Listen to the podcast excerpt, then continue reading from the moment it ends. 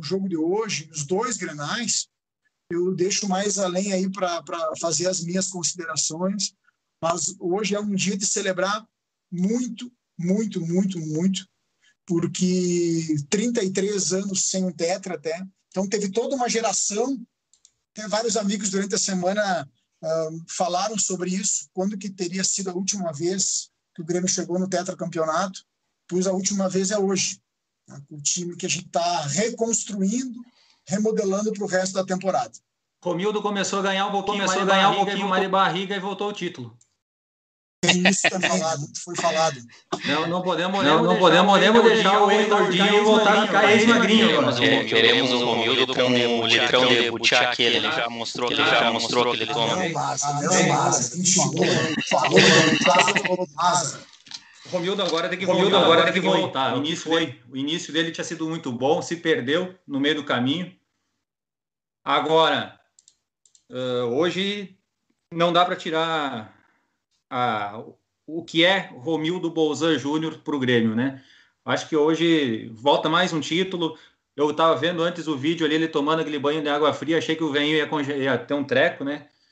a história dele. História dele. É, nem o é, é, só um, o meu maior medo agora, meu é, maior medo agora é a política para o lado do Romildo, questão Romildo, né? que ele não, né? não, que ele não, não foque política, pensando em política e foque no Grêmio, no né? Grêmio. É. Mas isso é assunto para muito, é assunto para muitos, muitos outra, outras conversas que vamos ter aí pela frente, com certeza. Mas hoje, mas hoje, hoje o que chamou, Gabriel, atenção, Leco, Maza, o preparo físico do nosso Grêmio. Quanto tempo que nós não vimos o nosso Grêmio correr como correu hoje? Foi até o fim, brigando, correndo, os nossos contra-ataque ganhando na velocidade. O Ferreira perdeu uns gols incrível, mas passando de passagem por eles, o Wanderson me perde aquele gol que deu na trave, passou pelo pelo peruano lá, não lembro o nome deles, é outra coisa.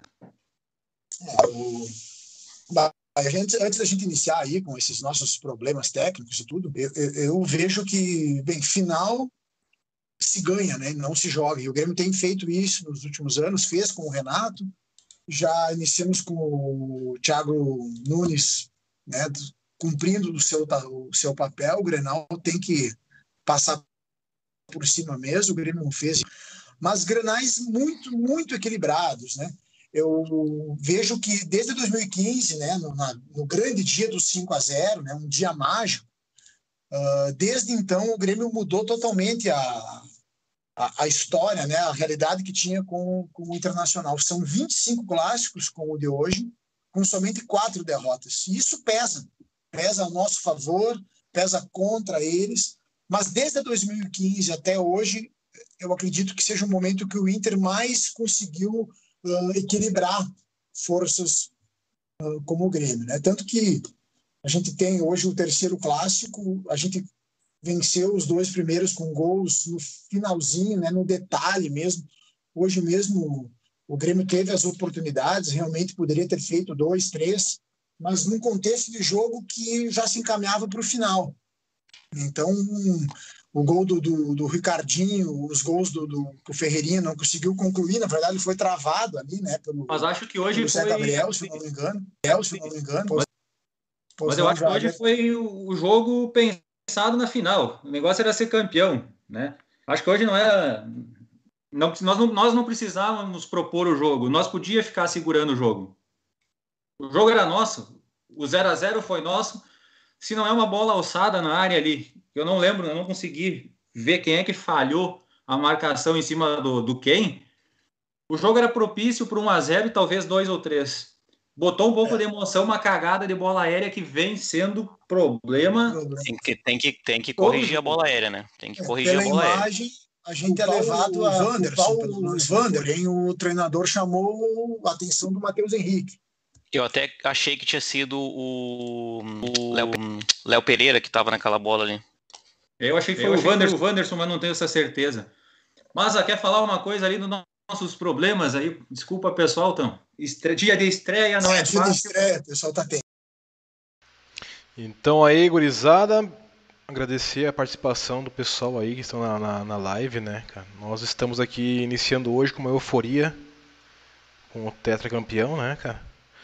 Então nós estamos enfrentando algumas dificuldades. Antes de começar, continuar o papo, que está bem bacana, os caras entendem muito aí, é, nós temos que, que, que, explicar algumas situações que a gente teve pouco tempo para para colocar as coisas funcionar aqui dentro, né? Então a questão do áudio, eu estou colocando aqui a parte operacional, né? Então estou vendo o pessoal falando da questão do eco. E como nós somos uh, iniciantes nessa, nessa parada, nessa onda aqui, a gente vai ajustando conforme vocês vão dando feedback, tá? Eu vou mexendo no áudio aqui, vai ficar ruim, pode piorar, pode melhorar. Mas vamos mexendo aqui e vamos continuar falando de Grêmio, né? E vamos seguir aí. Sobre o jogo, tá? Sobre uh, o jogo. No momento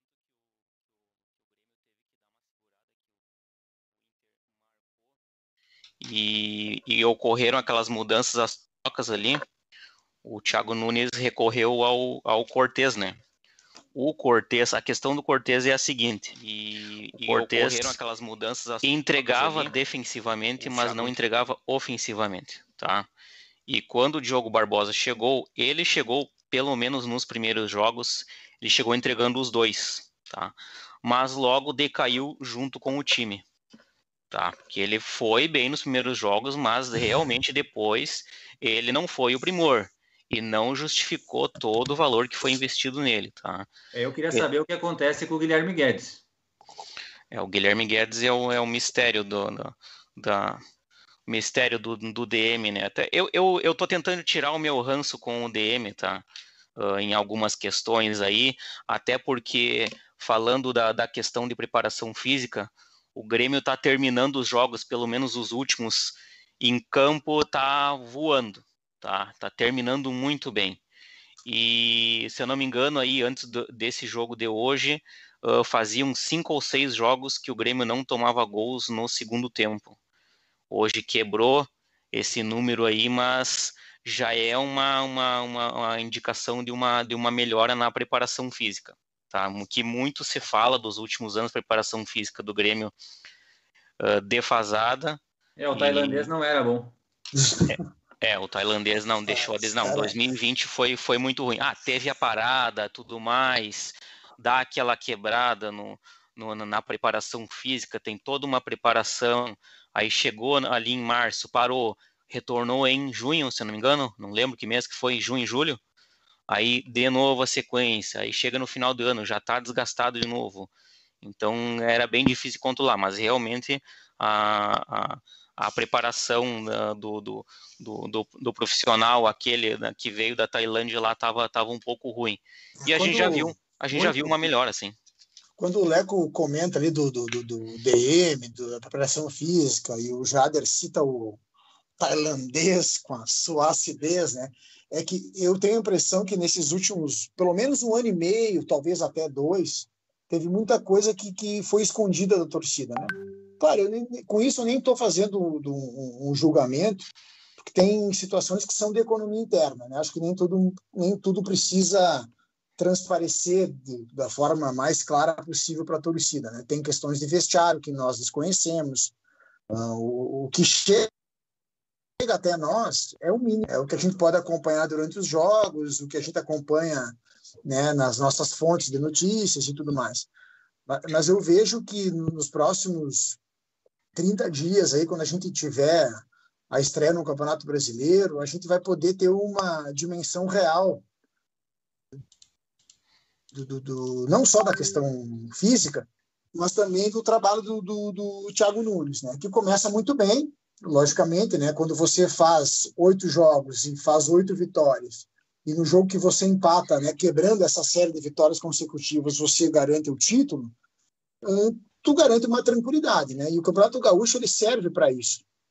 Né? Quando a gente discute que o valorizar ou não o Campeonato Gaúcho é a questão da Sul-Americana. É óbvio que nós tínhamos a ideia que a gente ia jogar a Taça Libertadores. Mas se não foi possível, é o que nós temos hoje, tem que ganhar tem que ganhar. Então, o Campeonato Gaúcho é a mesma coisa, ele garante a paz, garante a sequência. E dentro do contexto, ele tem o seu valor. E jogou a bomba para o outro lado. E jogou a bomba para o outro lado. Tá? Então, não duvidem, amigos, que amanhã depois possa dar problema lá no, no Ramires, né? na Europa, no gramado top. Então, pode, pode vir sim acontecer. Até porque é. acostumaram, né? Acostumaram com, com, com o discurso, o chão não, não. Nós já fizemos isso. E outra coisa, esses momentos de não valorizar a conquista simples costuma ser acompanhado por tragédias, né? Aconteceu conosco, aconteceu com eles. Então a sequência tem que tem que vir. É, se, fala, se fala do, do, do... É, é vai lá, pior, já, vai lá. Uh, eu sempre digo que do, é pior do que ganhar gauchão é não ganhar gauchão. Perder para eles é muito pior. Então, dever de casa, a gente uh, fez, domina a aldeia, a aldeia está sob nosso comando, quem manda é a gente, o resto é bobagem. Acho que é assim que começa. O Thiago vai ter tempo agora para trabalhar, para melhorar, né? para conseguir algumas seguir algumas convicções que ele tem, tirar alguma outra teimosia ainda que a gente ainda está contra. Né? Nós falamos da lateral esquerda. Uh, eu sei que tem alguns que preferem Cortez, outros preferem Diogo Barbosa. Eu prefiro que nenhum dos dois, mas eu queria entender o que que tem com o Guilherme Guedes, por que, que ele não vem, por que, que ele não joga, o que está acontecendo com o Seguri. Porque a princípio ele está treinando, mas se ele não joga é porque talvez seja incapacitado mesmo, não sei, não sei, né? Mas agora ele vai ter tempo para arrumar a casa. É. Domingo já tem so, Ceará Sobre aí. isso, Jader, só para completar o que eu falava antes, justamente por talvez o Grêmio ter sido tão blindado pelo, pelo Romildo, por toda a turma, e a gente não ter acesso a, a, ao todo, é que a gente não entende casos como o Guilherme Guedes. Né? Então, uh, a gente só pode, a gente só chega numa lógica que seja questão física, né? Uma defasagem física, está se preparando ainda e tal. Mas nos últimos anos a gente foi muito levado a isso, que a culpa era tudo do DM. Então tudo é terceirizado, né? Então nesse caso, por exemplo, o GPR, que é um cara que eu sempre defendi, até tem um gurizada que me cobra agora, tá aí, tu não era o defensor do GPR, onde é que está o GPR? Então a gente não tem a real dimensão do, do que, que vai ser com cada um desses jogadores que a gente espera ainda. E o, nos próximos dias, aí, quando a gente iniciar no Campeonato Brasileiro, primeira, segunda, terceira rodada, a gente vai poder avaliar melhor. É, muito se fala da fragilidade do, dos adversários e do gauchão, aquela velha história do gauchão não ser parâmetro, né? Mas uh, não falando só de gauchão, falando dos adversários mais fortes que a gente, que o Grêmio enfrentou, o Grêmio foi lá e ganhou. O Grêmio foi lá e fez o que tinha que fazer. São os adversários, não são os ideais? É óbvio, toda, todo começo de temporada é assim. Mas o Grêmio ganhou de quem tinha que ganhar e fez o serviço. Ah, a gente está lá e vai daqui a, daqui a algumas rodadas vamos estar enfrentando o São Paulo, que também foi campeão paulista. A gente vai estar tá trabalhando, pelo que dá para entender, do Thiago Nunes, está trabalhando e está evoluindo para a gente tentar alcançar voos maiores aí, que falando agora de voos maiores, o título brasileiro, né? Muito se fala da questão da Copa do Brasil, pagar aquela fortuna que paga, uh, mas a gente sabe que muito daquele dinheiro que entra com a premiação da Copa do Brasil, muito uh, uh, vai para bicho de jogador, vai para premiações e tudo mais. Então, cria um pouco daquela ilusão que, digamos assim, ah, a premiação da Copa do Brasil é 60 milhões. Se o Grêmio for lá ganhar a Copa do Brasil e só se dedicar à Copa do Brasil, vai entrar 60 milhões no caixa. Não é assim, até porque a premiação do brasileiro também está aumentando ao longo dos anos. Eu não sei como é que está agora, tá? Sinceramente, eu não peguei. Vai começar o, brasileiro, o Brasileirão na, na no, no, no, domingo que vem, no sábado que vem, e eu não cheguei a me informar quanto será a premiação. Mas o Grêmio tem que sim valorizar e colocar os titulares em todas as rodadas que der do brasileiro, porque tem que focar e dá para ganhar, tá? Ano passado, na segunda rodada, estávamos colocando reservas contra o próprio Ceará, se eu não me engano, é isso, Primeira gurizada? Rodada. Primeira rodada ou, não, ou foi na segunda, rodada, não lembro. Primeira rodada, 0x0 lá em Fortaleza. Exatamente. Então, tem que colocar. A Sul-Americana, a gente está disputando a Sul-Americana. Eu sei que tem viagens, pode haver viagens longas aí que, que dá aquele, sempre daquele desgaste da viagem, mas o Grêmio tem que valorizar o Brasileirão. E eu acho que um, essa valorização do Brasileirão agora se dá muito um pouco da ausência do Renato, querendo ou não. O Renato tinha esse negócio de, de, de valorizar as Copas, o que está tá, tá no sangue, está na história do Grêmio, eu, esses títulos, mas a gente tem que pensar no brasileiro, retomar essa conquista aí que é tão importante e a gente já bateu na trave várias vezes uh, no, no, nos pontos corridos, né?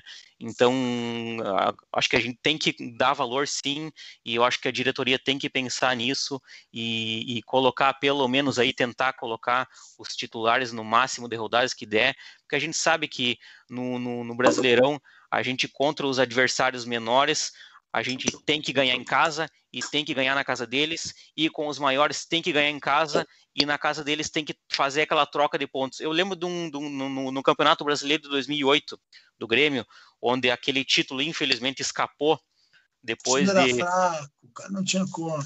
Não tinha cor. Oi? É, o time era fraco. Não, o time era fraco, né, realmente. Mas a gente deu aquele gás no, no primeiro turno e a, tu vê, a gente foi até a última rodada disputando o título. Claro que a gente dependia do Goiás ganhar do São Paulo na última rodada. Não, não tinha como. O Goiás não estava disputando mais nada. Mas eu quero dizer que um dirigente do Grêmio, eu não lembro qual foi o dirigente aquela vez que falou, que para ganhar o brasileiro de de pontos corridos, tu precisa ganhar dos menores em casa e fora e trocar pontos com os grandes. Ganhar Mas... em casa e ganhar fora, ou se der o um empatezinho aquele maroto e tem que passar por cima dos pequenos. do Goiás, aos 40 do segundo tempo, no Olímpico. E assim outros caras. Mas eu vejo que no, no, nos últimos, só para pegar essa parte aí, a gente agora tem uma expectativa, tem o Douglas Costa que está chegando daqui a pouco, acho que o Jader vai, vai puxar essa pauta aí. Uh, mas se criou nos últimos anos aí essa ideia de que o brasileiro, o Grêmio não buscou por conta da, de popar, né? o famoso popar, dar prioridade para as Copas.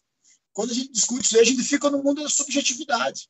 É muito fácil para nós, enquanto gremista, ter essa ideia de que né, quase uma justificativa naquele, naquela disputa, na, na corneta, né? a gente só não busca porque porque a gente não valorizou o campeonato. Nós, é, aquela simbiose entre clube e torcida, nós durante um bom tempo a gente foi levado, né, a, a, defender a filosofia do clube.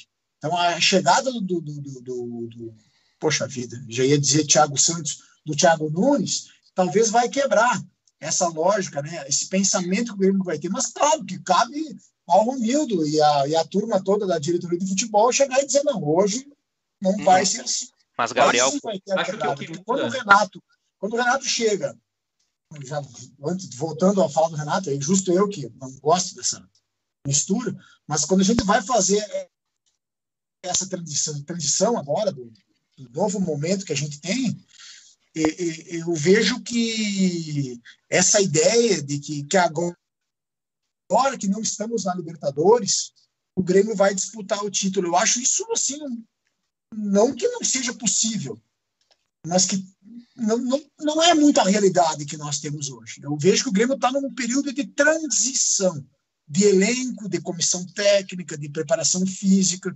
que deveria ter sido feito já lá em 2018. Né?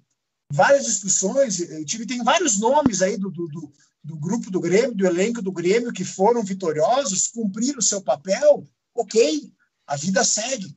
Então, de alguma forma, o Grêmio ficou refém né, das situações que se criaram e tudo mais. A gente saiu né, do, do, do buraco, da escuridão, e, e graças ao Romildo e ao Renato, muito também. Mas agora, quando a gente chega na, na vida nova aí, quando a gente pensar no Campeonato Brasileiro, no meu ponto de vista, né, gurizada, o próprio Inter tem condições muito próximas ao Grêmio. E para mim isso é um sinal que a gente decaiu um pouco né, para agora voltar a subir. Eu nem falo de reforços. Eu acho que com esse grupo o Grêmio pode fazer um, um, bom papel. Agora, a disputa pelo título a gente vai ver de acordo com as primeiras rodadas. Mas eu acho que vai mudar a, a forma, inclusive, que a torcida está pensando. A chegada do Douglas Costa muda o Grêmio de patamar. Nós temos o melhor jogador em atividade no Brasil, ele não estreou ainda. E ele tem que estar inteiro primeiro, ele não pode cair no, D, no DM. Mas ele, em podendo jogar, ele sem dúvida nenhuma ele sobra no futebol brasileiro. O Douglas Costa muda o Grêmio de patamar. Se conseguir um 10 que preste e um lateral esquerdo, o Grêmio sim vai brigar. E tem um outro detalhe: falta um cara na zaga, porque o Kahneman ninguém sabe. Eu ia, eu ia falar ele. isso agora, eu ia falar. A prioridade é buscar um zagueiro. Depois, depois, depois dessa de hoje, até a gurizada me falou ali que eu, eu, eu estava no, no grupo de Whats, depois eu estava escutando, estava no rádio, eu estava olhando na TV e eu, conversando com um amigo, ele comentou do Kahneman, mas eu achei que ele estava na comemoração, mas um pouco afastado pelo que ele me falou. Agora vocês me falaram que ele não estava. O que, que acontece com o jogador? Por que isso? Uh, tal não está machucado. Ele fez, parece que uma, uma, uma, uma, pequena cirurgia no quadril, se eu não me engano, no, na sexta passada, ele antes do jogo. Né? Ele, ele negou. ele negou. Não, mas Jader, quem, quem, quem informou que ele foi fez esse procedimento foi o próprio Grêmio. E Aí algum re, um repórter foi lá perguntar para ele e ele foi lá e negou e até ficou bravo com o repórter, tá? Queria saber o que, que acontece com esse jogador e não adianta ele dá-se, como o Gabriel falou, os sinais de, uh, de, de fazer a transição do grupo, ele está se dando desde meados de 2018, começo de 2019. O Grêmio tem que ir atrás de um zagueiro, tá? Porque hoje nós só temos dois. Temos Jeromel dois. Tem dois, tem um. Jeromel e Juan. O Kahneman a gente não sabe quando volta. Paulo Miranda não serve. Rodrigues não serve. E os, da, os guri da base que estão sub, querendo subir, a gente não tem a mínima ideia como é que são. Ah, o Juan e. É mas é cedo. Por isso que quando eu falo em disputar um campeonato brasileiro de ponta a ponta, eu, me parece nesse momento que não, não, não é a realidade. Que, Gabriel, que Gabriel, quando eu falei, quando eu falei antes do, do da, de valorizar o Brasileirão e jogar o Brasileirão, querer ganhar, eu não estava dizendo que uh, ah não, esse ano vamos disputar e vamos ganhar. Uh, eu falo até na questão, tu vê, nós disputamos a, a, a, a pré-Libertadores, para mim é consequência de colocar uh, reservas na, na segunda rodada. Eu não falo nem na questão de título, eu falo na questão de se manter ali em cima, entendeu? O brasileiro, a gente penando para ficar em sexto, quinto, quarto, sexto, sétimo naquele negócio, sendo que tu poderia ter dado um gás lá no começo e não ter dado uh, chegar no, no, no final do, do, do, brasileiro morrendo ali e ainda tendo que lutar por uma vaga. Tanto que aconteceu o que aconteceu. Tá? Vamos jogar sul-americana, vamos jogar para ganhar pessoal que está assistindo a nossa live aí, o, o Nelson Zene Júnior, o, o Juarez Medeiros, o, o Clebinho, tudo e dizendo que o Kahneman esteve na comemoração. Eu não vi, mas os três aqui acabaram de postar. Olha aí, ó. Eles tá, então tá. O, o, público tem razão. Então o Kahneman estava lá. Ah, não, então ele estava, não, realmente eu não vi. Kahneman e do Jeromel. Só foi pela foto do Kahneman e do Jeromel. Abraço para o Luiz. Abraço pro, pro Puyol também, tá na, tá na live. Mas, o tá Vinícius tá Stella Justina, mas, meu amigo lá de Porto Alegre, da grande, da grande Porto Alegre também no, nos ouvindo. Um abraço a todo mundo aí que está nesse primeiro, primeiro episódio aí da Cancha Cast. É, eu, eu, assim, essa nossa estreia, logicamente que a gente tem várias, não são só as questões técnicas né, que a gente tem para apurar, como o Maza comentou antes, foi tudo muito rápido e a gente optou por não deixar o calor da ideia se apagar, né? Ideia é aquela coisa, né? O famoso, a famosa figurinha, aquela o foguete não tem ré, azar. Então, quando a gente entrou nessa, a gente resolveu ter a nossa estreia, dar a nossa cara aqui, aproveitando um, um momento uh, muito especial, para mim, mais do que especial, é aquela que um gauchão. O Leco comentou até isso daí antes, eu quero voltar a falar sobre isso. Uh, naqueles títulos que a gente teve ali, uh, o bicampeonato em 2006, 2007, o, o 2010, foi isso, Leco? Isso, isso aí, em 2010. E daí depois só. Silas, foi, foi o Silas. 2011 a gente perdeu aquele campeonato, né, que estava quase na mão. Esses, esses campeonatos gaúchos que ficam esparsos no meio do todo, eles não marcam tanto. É, e isso também me faz valorizar mais ainda o que a gente tem hoje, para a gente poder dar sequência. E, e, tu vê, né? E tu vê. Uh... Vai lá, vai lá, Jader. Uma pergunta do César Braga, é, falando, perguntando, abraço para ele. Será que o Douglas, o Douglas Costa não vão colocar ele como enganche, o camisa 10, e deixar a direita aí para um Léo Chu, Léo Pereira, Alisson?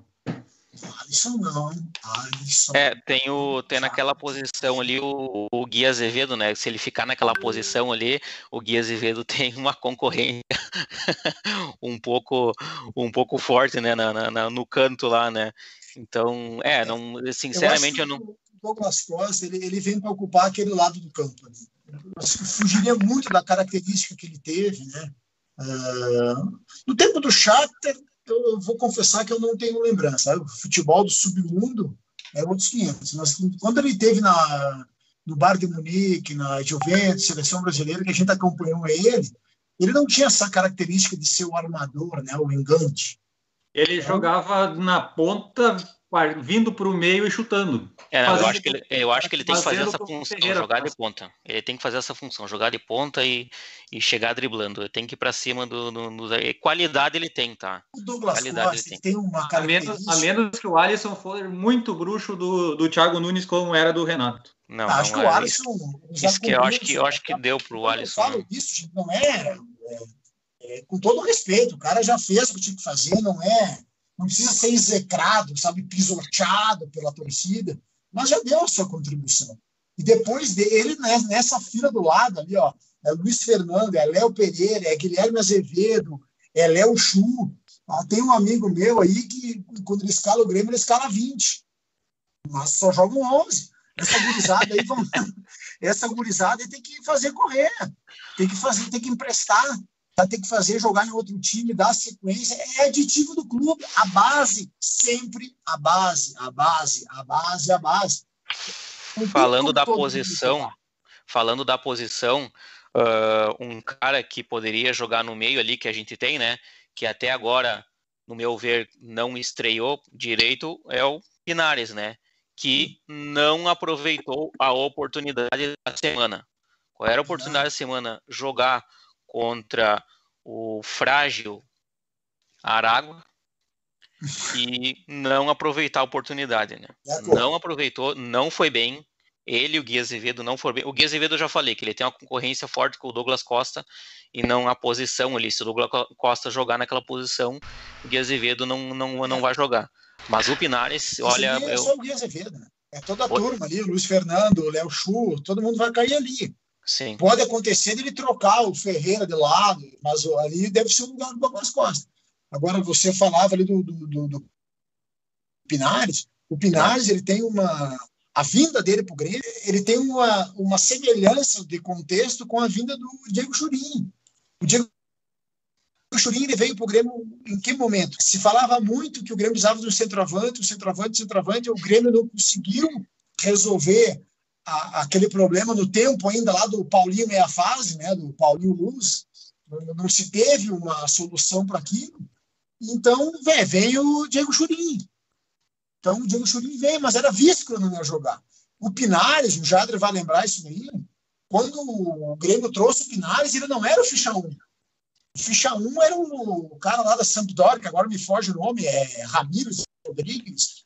Ele, ele, ele, tem, isso. Gaston Ramirez, ele teve Gaston na pauta aí até uma, umas semanas atrás de novo aí, mas eh, em algumas notícias, aquelas notícias meio aleatórias que a gente lê aí em vez, rede social. Né?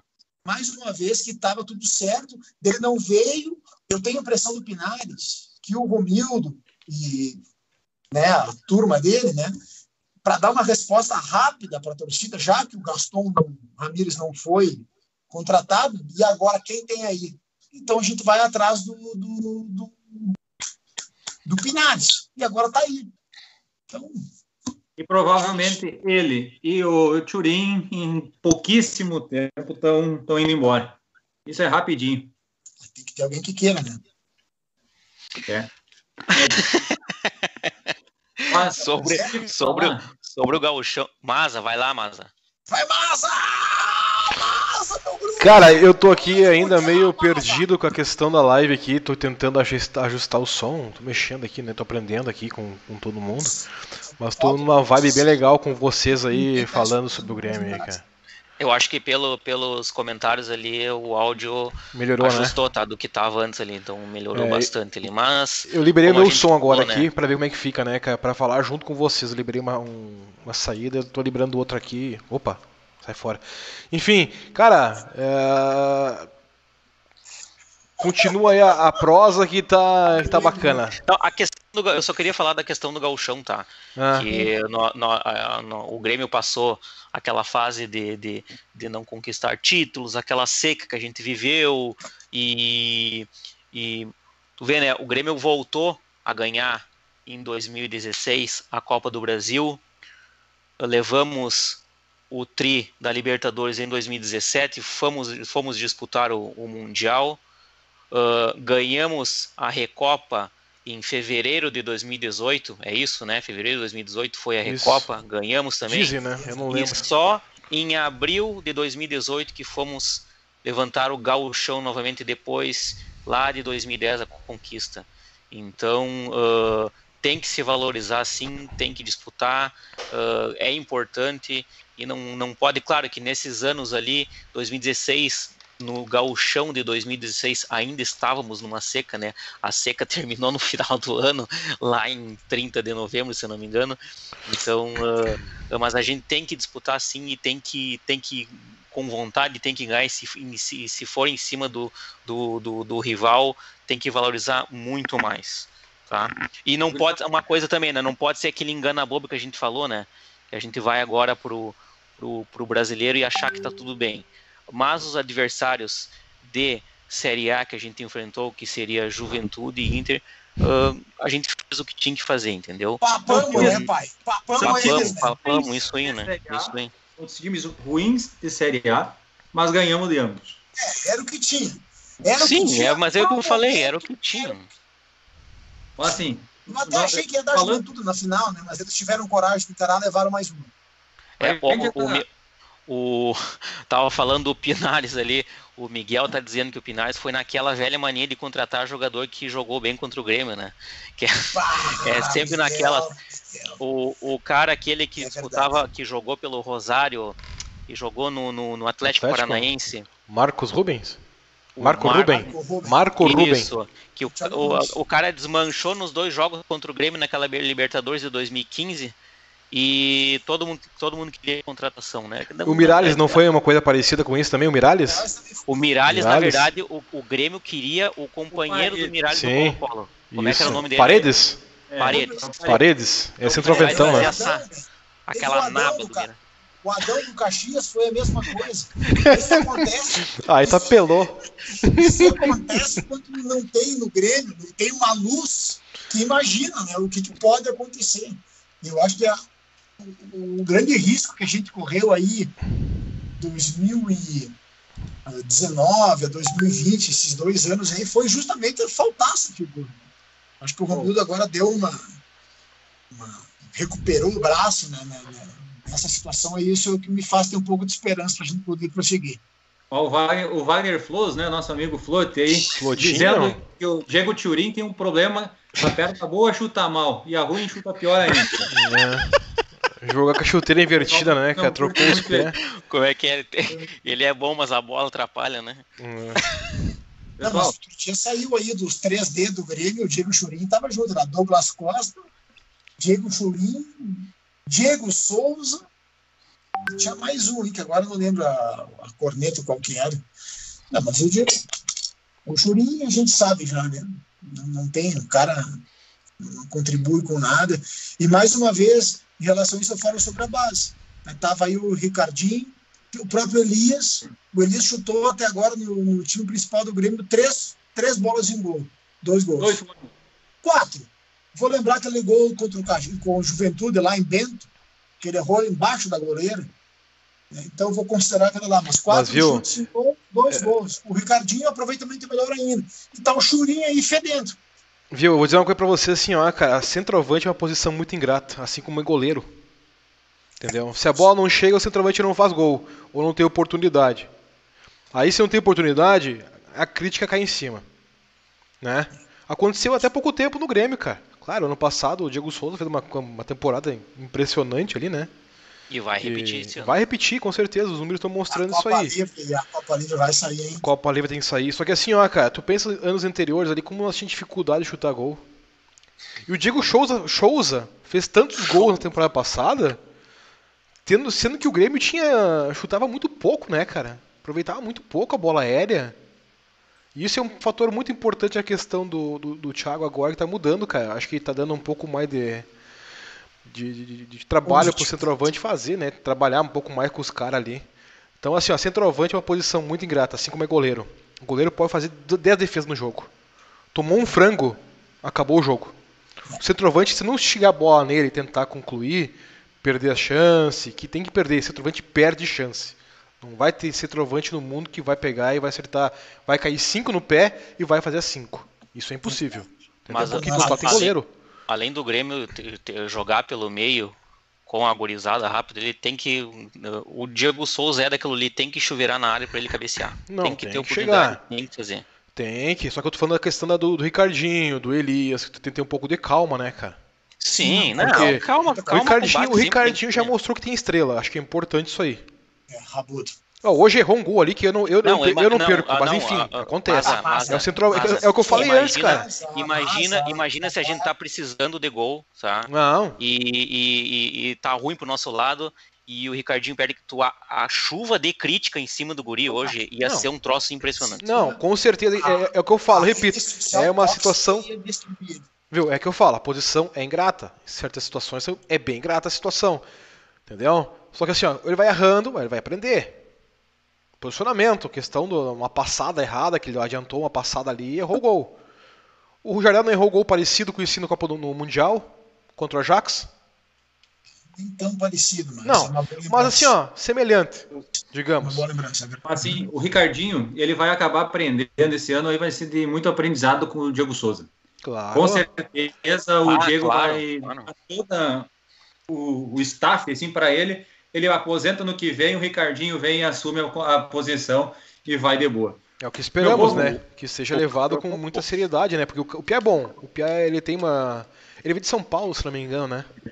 Ano retrasado. Ele veio do São Paulo. Veio de São Paulo, Outra, né? E o valor, um valor considerável, viu? O Grêmio pagou ele uma maleta de dinheiro bem significativa.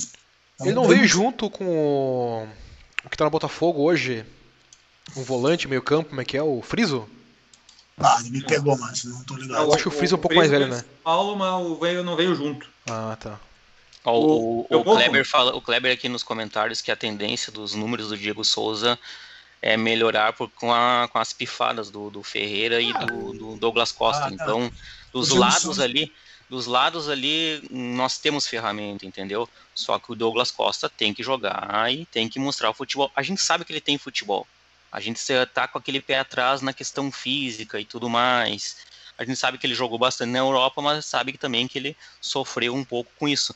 Mas pelo que eu estava ouvindo agora na chegada dele, no anúncio na sexta-feira ali, hum. que ele tem todo um staff com ele ali, uh, só trabalhando na, na, na, questão da preparação dele ali. Então, eu acredito claro, além do, do, da preparação do Grêmio, né? Uhum. Então eu acredito ah, que a, a, tendência é a, ali na frente o Grêmio ser letal, digamos assim. Né? Sobre o Souza, ele precisa de duas botas para fazer um.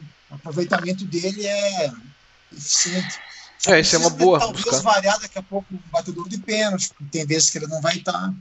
Mas é, é, é impressionante o aproveitamento desse cara aí. E claro que eu posso polemizar agora, mas quando o Grêmio uh, ia trazer o Borré, eu pergunto quem é Borré, né? Se tinha aí o Diego Souza.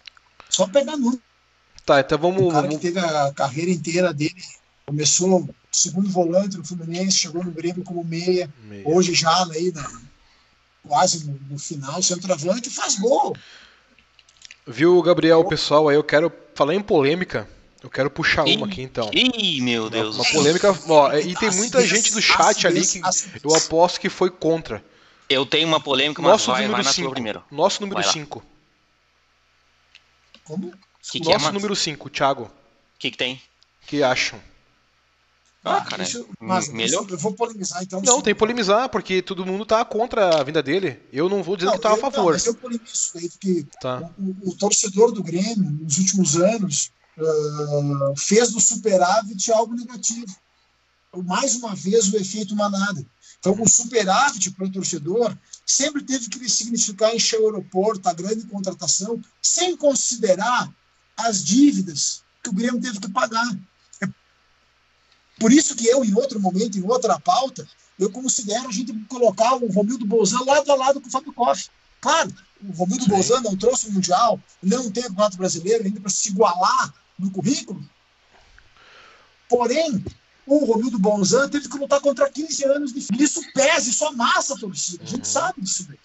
Tá? Mas desde que começou a se apresentar superávit, ali no início, no primeiro trimestre de 2017, começou a se criar essa coisa, vai, então tem superávit, então vamos trazer lá o pai do Badanha, que é o cara que vai ganhar 100, 100 200, 400, 500, 800 mil por mês, e esse cara vai alotar o aeroporto e vai resolver o problema do Expectativa. Gabriel, a, a, a, as críticas foram pesadas em cima dele, deu azar também que foi na semana ali do, do, do da questão da contratação do Borré, que na minha, na, no meu ver, a, a, a, diretoria do Grêmio e o, o Romildo foram muito bem. Deram um prazo, ó, é até, acho que se não me engano foi na terça, estava no final de semana naquela função, na terça, ó, até a terça. Se dissesse sim ou não, vamos desistir do negócio. O Grêmio já tinha dito. E durante a semana, se não me engano, foi mais para frente, acabaram anunciando o, o, o, o Thiago Santos. Uh, deu azar. Deu azar, deu na, azar. descer naquela As semana. Próprias, o próprio Grêmio, Jair, o próprio Grêmio, Jair, reconhece esse erro de ter anunciado ele justamente naquela semana. Mas o bola. Que eu sei é que ele estava contratado e o Grêmio esperava essa reação da torcida. O que, que o Grêmio esperava? Anunciar o Thiago Santos junto com o Borré, porque o Borré estava, entre aspas, fechado, e o Grêmio queria fazer o anúncio do Borré, onde é a torcida ia ficar toda eufórica, entusiasmada, junto apresentava o Thiago Santos e abafava o negócio. Aquele jogador que a torcida esperou não veio. Ah, chega o cara que não tem o nome, não tem aquele negócio todo, a é. torcida caiu de pau em cima. Mas, mas sobre isso, só rapidão, tá? Tentar.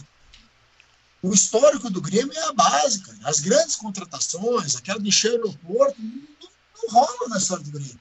A gente tem dois exemplos, assim, dois ou três que confirmaram não é da nossa época, não é a nossa geração, não é a mesma, o mesmo período de como o futebol era tratado pela mídia e tudo mais. Ancheta, o Grêmio, quando trouxe o Ancheta, foi o melhor zagueiro da Copa do Mundo.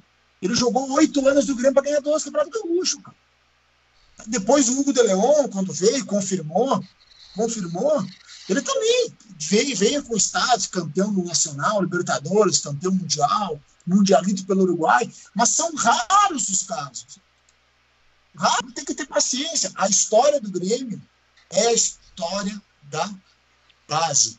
E daí, esses jogadores, como o Thiago Santos, quando rotulam, não, não grande parte, mas parte da torcida, como refúgio, eu, eu não consigo compreender muito. E é uma opinião que eu não compartilho. É questão da expectativa. Vamos fazer uma pergunta aqui, o Flote, ó. Só um pouquinho. O, Pode falar. Tá perguntando. Vai lá, vai lá. O Flote perguntou aqui, cara, uma questão, depois a gente pode falar. Continua aí, já da tua colocação, depois a gente faz a pergunta do Flote. Não, só na, fechar a questão Thiago Santos e vamos, já, já passamos de uma hora aí, né? É, vamos. Uh, o Thiago Santos, o Grêmio, tá, a torcida esperava Rafael, Rafael Carioca como cinco. Uhum. jogador identificado com, com, o time, tudo, a torcida queria ele, ele nas redes sociais dizendo que estava para vir e papapá. Quando não vem ele, vem um cara desconhecido entre partes, né? Quem viu ele jogar no Palmeiras lembra um pouquinho dele, né? Aquele que era esse jogador assim. Então isso acaba prejudicando o jogador que veio, né? A, a expectativa da torcida um pouco prejudicou também nesse, nesse momento, né? Tá, e tu acha assim, ó, se o, o Thiago viesse de um time brasileiro, de um time que não fosse dos Estados Unidos, não teria um outro patamar a contratação? Eu acho que se ele tivesse vindo. Ele tava no Palmeiras, né? Eu Foi pro Palmeiras para os Estados Unidos. Acho que talvez se ele tivesse saído do Palmeiras e tivesse vindo direto, não, eu acho que a polêmica não seria tanta. Tá? É isso aí, cara. É isso que eu pergunto mesmo, porque é uma questão bem, bem importante, Até né? porque. Não, além de tudo, de todas as críticas da não vinda do Borré, da negociação com o Rafael Carioca que não deu certo, tinha a questão dele ser do Dallas. E quem é que tá no Dallas? Pressa. É. Então não é. precisa dizer mais nada. Indicou. É, não. Dizem, né? Vai saber. Pode ser que vai sim. Na, pode vai ser na que pergunta não. do, do, ah, do Flote ali. Vamos então, lá. ó, é uma pergunta polêmica. O Float é só é o cara polêmico, né, velho? O Float é, é ácido e tóxico, né, cara? Pergunta pra turma: precisamos contratar goleiro? Paulo Vitor aparentemente tem a iminente saída. Só precisa oportunidade. Chapecó e Adriel. Seguram ou não o Rojão? Segura. Ah. Dando oportunidade no Grêmio. É. Uh, tu sabe, né, que o Flow tá brincando, cara. O Flow deve tá tirando com essa cara aqui, não é possível. Mas... Não, mas não, é possível, não é possível. Não é possível. Cara. Começamos hoje um processo de mumificação do Breno, Brenoyer. Brenoia. Mas a, a questão do, do float foi levantada pelo Romildo, porque o Breno vai ficar mais de mês fora Olimpíadas. com a seleção. E daí o Chapecó e o Adriel vão ter que jogar brasileiro, Sul-Americana e Copa do Brasil. Vai ser as oitavas da Sul-Americana, as oitavas da Copa do Brasil e mais brasileiro. Adriel. A Adriel. É, os dois vão aguentar? É o Chapecó que ele já mostrou que é o reserva. Adriel. Mas, mas, mas é, é o seguinte, trazer goleiro não vão trazer goleiro para deixar na reserva, entendeu? Então. E eu não quero que tragam um goleiro para segurar a ascensão do Breno. Então vamos trazer um cara de fora mais experiente, não. que com certeza vai ser mais velho que o Guri para deixar no banco. Um jogador experiente para ser reserva e assumir a titularidade nesse período que o Breno estiver fora. É, mas é difícil, o mercado eu, é difícil. Eu seguraria, pra, eu deixaria o Adriel. Eu acho que o Adriel é um bom goleiro, melhor que o Chapecó. Quem é o melhor deles? Eu acho que o Adriel é o melhor que o Chapecó. Eu acho, né? Então manteria o Adriel como, enfim, é, mas já vi que o, que o, que o, substituto ali é o, é Chapecó. o Chapecó, né? Ele é, jogou na, na última quinta, né? partida. Né? Então, é isso aí. É, na última partida. Ah, não eu... foi exigido, né? Porque a fragilidade do adversário na, eu confesso que eu não consigo avaliar os goleiros aí. É, não, não, não, não, não vou saber dizer se quem é melhor da, da, deles. Tá, mas a questão é. Não precisa então, né? Eu, eu pra mim também acho que não precisa. É. é, é difícil. É complicado, é, mas... Eu, eu tenho, tem aquela questão de, de, ah, vamos jogar Sul-Americana, o jogo meio encardido, porque agora começa, os caras da Libertadores começam a vir, o time da Libertadores começa a vir, começa a ficar meio encrespado o negócio nesses jogos aí, e o gurizada vai ter que segurar, entendeu? É. Então fico pensando nessa parte, mas também penso na contratação de um cara que vai ser com certeza mais velho, tá? Só que daí vai ficar no banco, banco ou vai ficar na né, o salário. vai, não não não é, não é até nem isso o salário mas vai chegar Beleza. sabendo ó tu vai ser titular só na, durante as Olimpíadas aqui que o Breno não vai estar tá. depois tu volta banquear entendeu? Pois é mas assim, nós enquanto dando esse palpite é muito fácil a gente falar que não.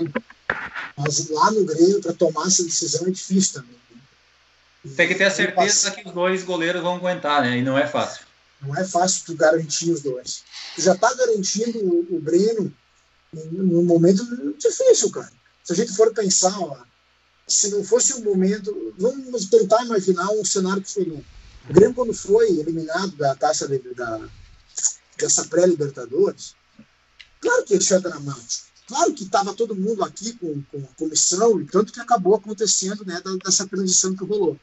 Mas digamos que não fosse assim. Digamos que anteriormente não tivéssemos títulos.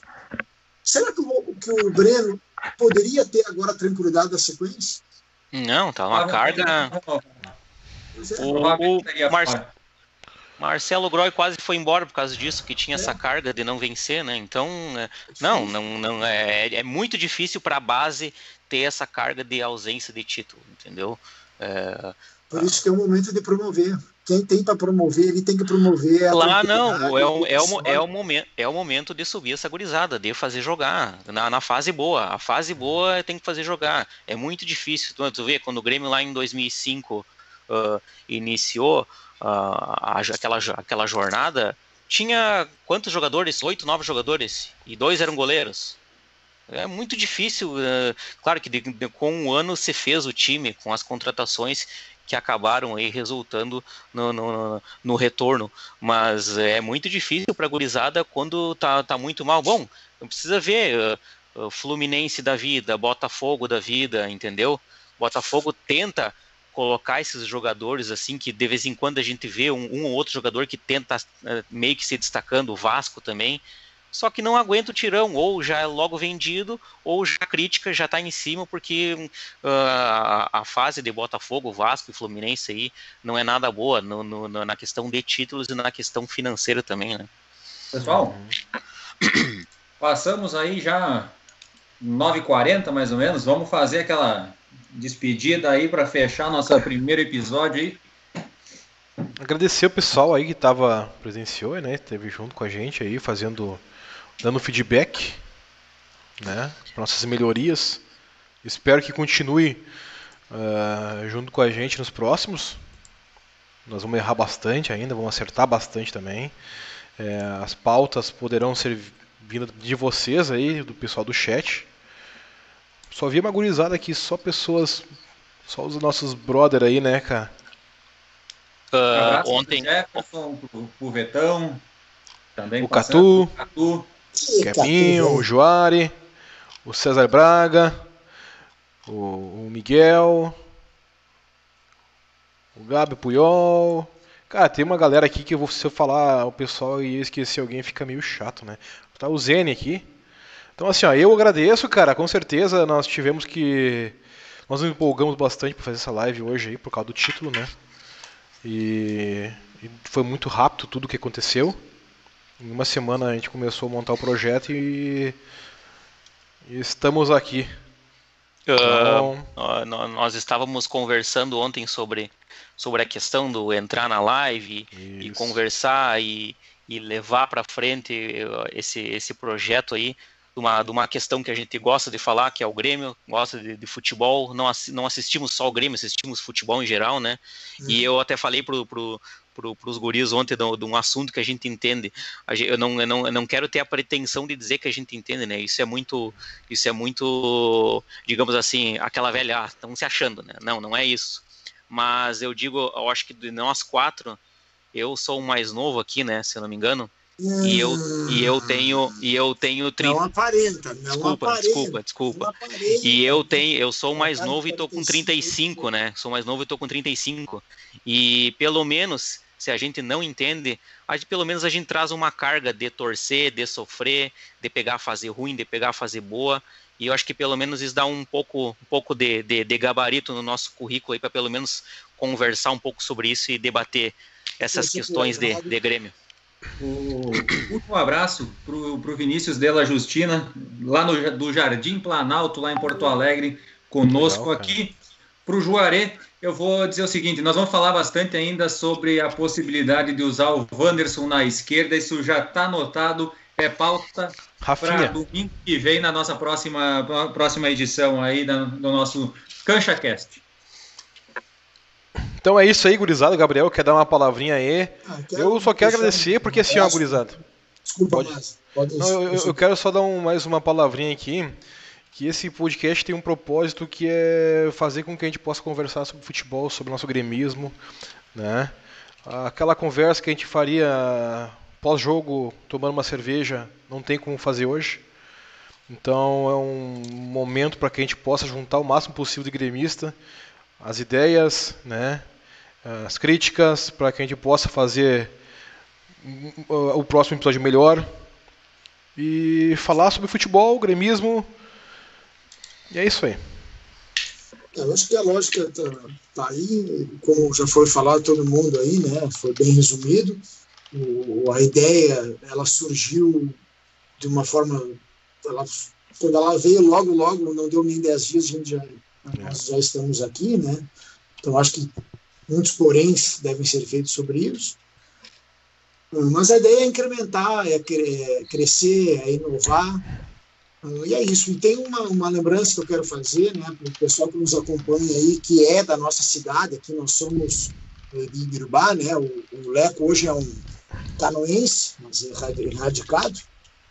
É, que ontem uh, a gente celebrou três anos que nós inauguramos a sede do nosso consulado.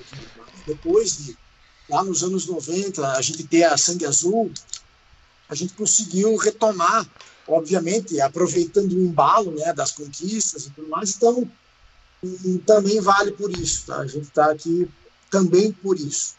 E que a ideia é, é, ampliar, né, discutir o Grêmio, discutir a, as coisas do torcedor, talvez as coisas do consulado, especialmente como é que o torcedor do interior se sente tratado pelo Grêmio em vários momentos, né? Não vou dizer que se sente maltratado, longe disso, mas o que pode ser feito também pelo gremista do interior né, do Estado, a gente precisa refletir sobre isso também. Então, então aquele, isso aí. Aquele último abraço ao César Braga, com certeza essa aqui foi a primeira live de muitas, se tudo correr bem, se tudo der certo, a gente toca o projeto aí e contamos com a presença, participação de todos ah, nas próximas lives, né? Provavelmente um pós-jogo já no próximo domingo, se tudo bem, se tudo correr bem, com uma bela vitória na estreia do Campeonato Brasileiro contra o Ceará, lá no Ceará, e, e já buscando, se eu não me engano, se empatar contra o Laico e da fechamos, finalizamos com a primeira campanha na Sul-Americana, né? Então, isso aí podemos debater já no próximo domingo, no segundo episódio aí, segunda live do CanchaCast. Então, Isso aí, gurizada. Boa noite. Um abraço. Valeu, valeu. Um abraço, valeu, gurizada. Tetra do Grêmio! É tetra, porra!